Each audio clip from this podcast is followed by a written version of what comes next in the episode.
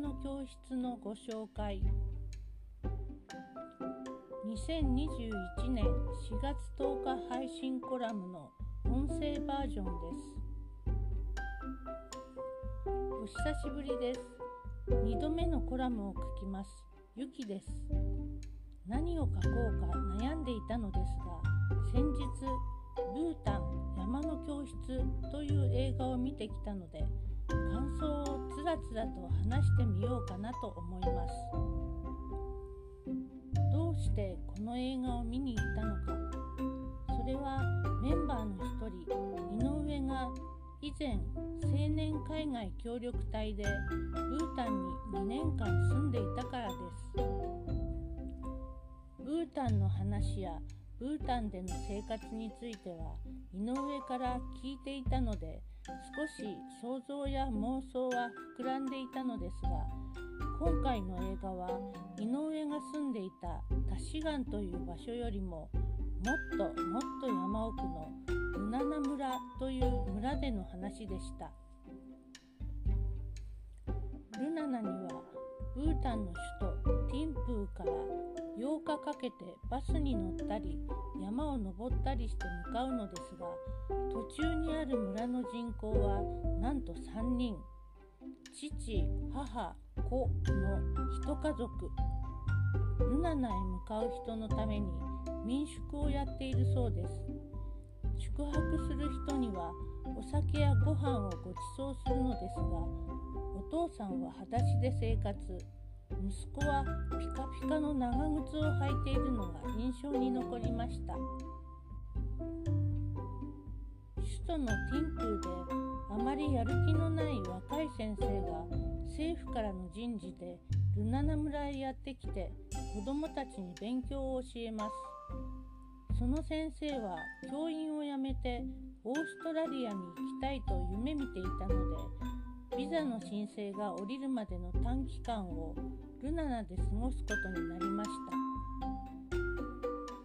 た。初めはやる気のなかった先生も子どもたちの勉強したいというキラキラした目に惹かれてどんどんやる気がみなぎっていきました。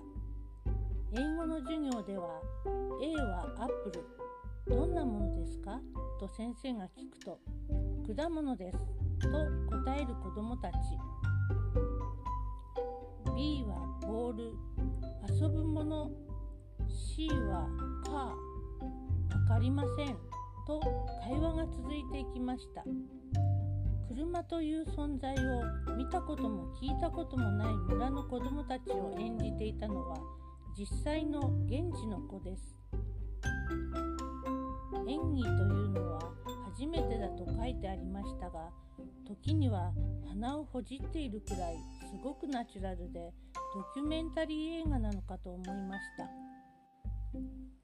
最後にはオーストラリアで歌手になるという夢を持っていた先生がオーストラリア行きのビザが下りたことでお別れになるのですがその際の心の葛藤が見ていて苦しくなりました。私たちの国は外国から幸せの国と呼ばれているらしい。その幸せの国の若者がどんどん外国に出ていく。これは映画の中の村長が寂しそうに発した言葉です。幸せの国と言われるブータンが今直面しているさまざまな葛藤そのものを表していたと思います。若手ブータン人監督が撮った作品であることも何とも感慨深いです。個人的には主人公の先生に村に残ってくれと願いましたがきちんとお別れをしてオーストラリアへ旅立ちました。きっとこれがもし自分でもその選択をしたように思います。しかしオーストラリアへ行って歌を歌っていてもルナナ村の人たちのことを思い出しあまり浮かない表情で終わります。だいぶ内容ははしょっていますが見終えると何とも言えない気持ちになります。幸せって何だろうと。皆さんの気持ち感想も聞いてみたいです。岩波ホールで他にも面白そうな映画やっていそうです。通ってしまいそう。